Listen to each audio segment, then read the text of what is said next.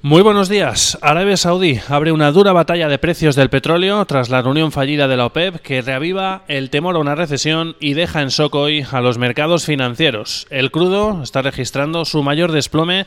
el segundo eh, mayor en la historia y el mayor desde la Guerra del Golfo de 1991. Estos audiomercados buscamos todas las claves de la sesión, como siempre, gracias al patrocinio del broker IG. Potencia sus inversiones con los nuevos Turbo 24. El primer turbo cotizado 24 horas de lunes a viernes creado por IG. Elija su apalancamiento, gestione su riesgo y opere sin comisiones. Todo en las premiadas apps y plataforma de IG. Opere Turbo 24 con IG, un proveedor líder del trading online. Busque IG Turbo 24 para saber más. Los Turbo Warrants son instrumentos financieros complejos y su capital está en riesgo. Puede sufrir pérdidas rápidamente. El colapso de la alianza de la OPEP junto a otros países después de no conseguir alcanzar un acuerdo el pasado viernes para recortar la producción y hacer frente al efecto económico del coronavirus ha abierto una auténtica batalla entre las dos cabezas visibles de dicho pacto, una vez que ya tienen vía libre sobre el suministro en los mercados Rusia y Arabia Saudí. Este último había sido el promotor de recortes ambiciosos para hacer frente a la caída de la demanda por el coronavirus por unos 1,5 millones de barriles por día y Rusia, precisamente quien se había negado argumentando que no lo veía necesario, lo que ha provocado una dura reacción del país árabe adoptando una decisión inusual en el mayor recorte de precios de su propio crudo en 20 años, es lo que se viene anticipando por el aumento de la producción que se anticipa va a poner en marcha y que está confirmando precisamente hace apenas unos segundos la petrolera saudí estatal Aramco. Dice que ha recibido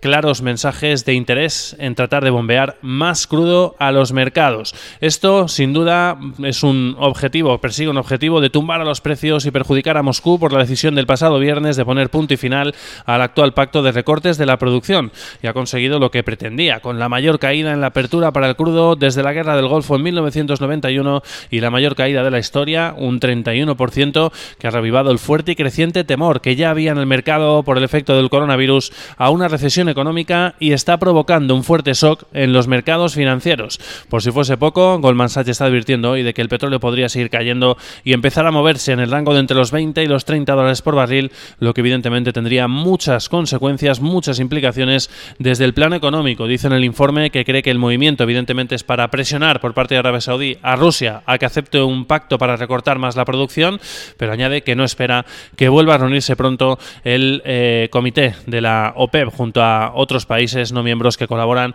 en el actual pacto de recortes de la producción que si todo sigue igual terminará en el mes de abril. Esta nueva guerra abierta de precios del petróleo con los inversores temiendo también posibles implicaciones geopolíticas está generando temor y miedo en los mercados financieros, de nuevo con modo risk-off, aversión al riesgo con el dólar yen que está moviéndose en mínimos desde 2016, tumbando también a los rendimientos de los bonos, el de Estados Unidos a 10 años ha bajado del 0,5% por primera vez en la historia y el de 30 años del 1% y vuelve a girar la mirada hacia los bancos centrales con la esperanza de que sigan moviendo ficha tras el recorte de tipos de la Fed de emergencia de la pasada semana que de momento al menos se ha demostrado absolutamente insuficiente y así lo estiman los mercados financieros que ya descuentan un recorte con 100% de probabilidad en la próxima reunión de dentro de semana y media del 18 de marzo de 75 puntos básicos adicionales a los 50 que ya recortó la pasada semana, lo que dejaría los tipos en el 0%.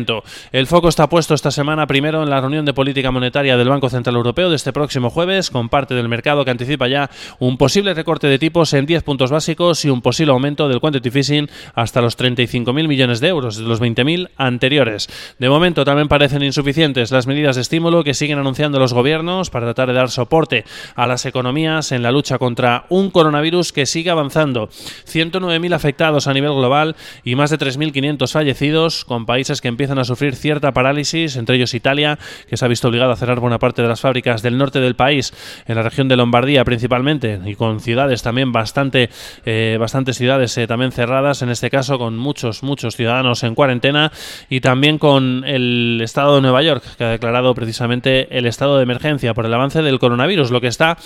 incrementando los mensajes, las informaciones apuntando a una nueva batería de medidas para estimular la economía que tendrían ya preparados los asesores de la Casa Blanca y que van a poner encima de la mesa de Donald Trump, de momento, eso sí, con un calendario algo incierto. Se sigue especulando también con posibles medidas aquí en Europa para Italia, para tratar de ayudar al país a frenar el avance del coronavirus, algo que de momento ha descartado el ministro de Finanzas de Alemania, Olaf Scholz, ha dicho que cree que todavía es pronto para hablar de un posible impuesto solidario en Europa. Dice que sigue pensando que hay suficiente liquidez y en cuanto a la economía alemana, dice que las finanzas son sólidas y cree que pueden capear con cualquier crisis. Añade que de momento cree que el coronavirus no va a tener un impacto a largo plazo, pero también dice que cree que están preparados, lógicamente, en el caso de que así sea. Y mensajes de política monetaria que también hemos tenido de Haruiko Kuroda. Ha dicho que la incertidumbre sobre la economía de Japón tiene mucho que ver con el avance del coronavirus, está dañando al sentimiento de los inversores y está provocando movimientos inusuales en los mercados. Vuelve a repetir que están absolutamente preparados para actuar en el caso de que lo vean necesario. En este contexto, las bolsas asiáticas han registrado una dura caída en el caso de la de Australia, la mayor desde la última crisis financiera, del 7,4%, pérdidas también al cierre para el Nikkei del 5%, del 5,6% para el Topix Index, un 3,6% ha perdido el Hansen de Hong Kong, un 2,9% el Shanghai Composite, un 3,3% el CSI 300, un 4,3% el Kospi surcoreano en esta dura jornada sin duda también para las bolsas asiáticas. En el mercado de divisas, como decíamos, dólar yen en mínimos desde 2016, cayendo de forma fuerte además un 2,6% en 102,59 unidades, modo risk-off, aversión al riesgo por parte de los inversores, activado en este comienzo de semana ante esa guerra en el mercado de petróleo, con un dólar index que está cayendo con fuerza un 0,9% en las 95,13 unidades. Dura caída para las dos divisas ligadas a las materias primas, el dólar australiano y el dólar de Nueva, del Nueva Zelanda, un 1,5% respectivamente. Y avances destacados hoy para el euro, que se beneficia de la debilidad del dólar, 1,2% arriba en 1,1422 dólares por cada moneda común europea. Se beneficia de esa debilidad del dólar con crecientes expectativas. Acá ya recortes de tipos más amplios por parte de la Fed dentro de una semana y media. Y en cuanto al petróleo, como decíamos, dura caída, duro desplome de los precios ante esa noticia sin duda clave de la jornada, esa guerra abierta entre Arabia Saudí contra Rusia después de ese no acuerdo en la cumbre de la PEP del pasado viernes que sin duda pues eh, ha provocado esa dura reacción por parte de, de Arabia Saudí para aumentar su producción y tumbar a los precios, algo que de momento está sin duda consiguiendo. El crudo americano se deja un 26,6% hasta ahora en 30,43 dólares por barril y el Brent cayendo un 23,8 en los 33,99 dólares eh, por barril. Como decíamos, es la caída más fuerte, la segunda mayor de la historia y la más fuerte en este caso desde la Guerra del Golfo marcada en 1991. Duras caídas que también se extienden para la renta variable europea con unas bolsas que podrían abrir con pérdidas de entre el 5,5 y el 6,5%, con, según apuntan hasta ahora los futuros del viejo continente y con todas las miradas, como decíamos, puestas en el Banco Central Europeo y en si va a reaccionar al temor a una recesión, en la situación complicada sin duda de los mercados esta semana, ya sea en la reunión ordinaria, que sería probablemente ya lo normal por cuestiones de tiempo, o en una decisión de emergencia, como se rumoreó toda la pasada semana siguiendo la estela de la Fed y finalmente no, no llegó a darse. Una jornada en la que esperamos referencias como la balanza comercial en Alemania que ya hemos conocido, también la producción industrial, ahora encima de la mesa confianza del inversor Centix de la zona euro y también subasta de deuda en Francia. En el plano empresarial, pues vamos con algunos apuntes. En el plano de las operaciones corporativas,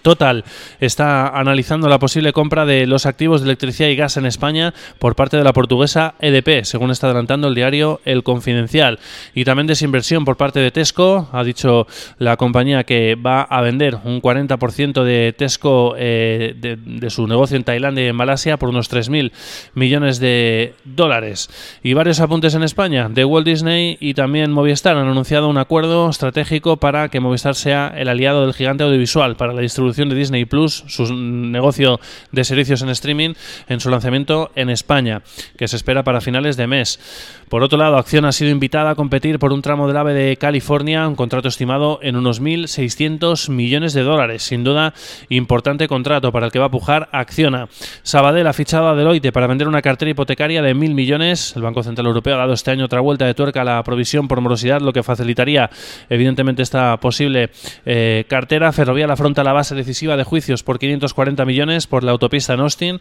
Busca un acuerdo que cierre el arbitraje por defectos en la obra. Y también otra operación corporativa, Más Móvil ha comprado a los minoritarios el 5% de PP Energy que no tenía. La mayoría de las acciones estaban en manos de Pedro Serrasima, fundador de PP Fon. Y al otro lado del Atlántico, pues los futuros de Wall Street están también registrando una dura caída en esta jornada por ese desplome de los precios del petróleo. Los futuros de Wall Street se mueven hasta ahora con caídas de algo más de un 5%, justo tocando el límite, en este caso de caída, fijado por el regulador. Los tres indicadores, más de un poquitín más de un 5%, que es justo ese límite impuesto por los reguladores bursátiles norteamericanos. Hoy vamos a conocer el índice de tendencias del empleo de Conference Board, subasta de deuda también por parte del Tesoro norteamericano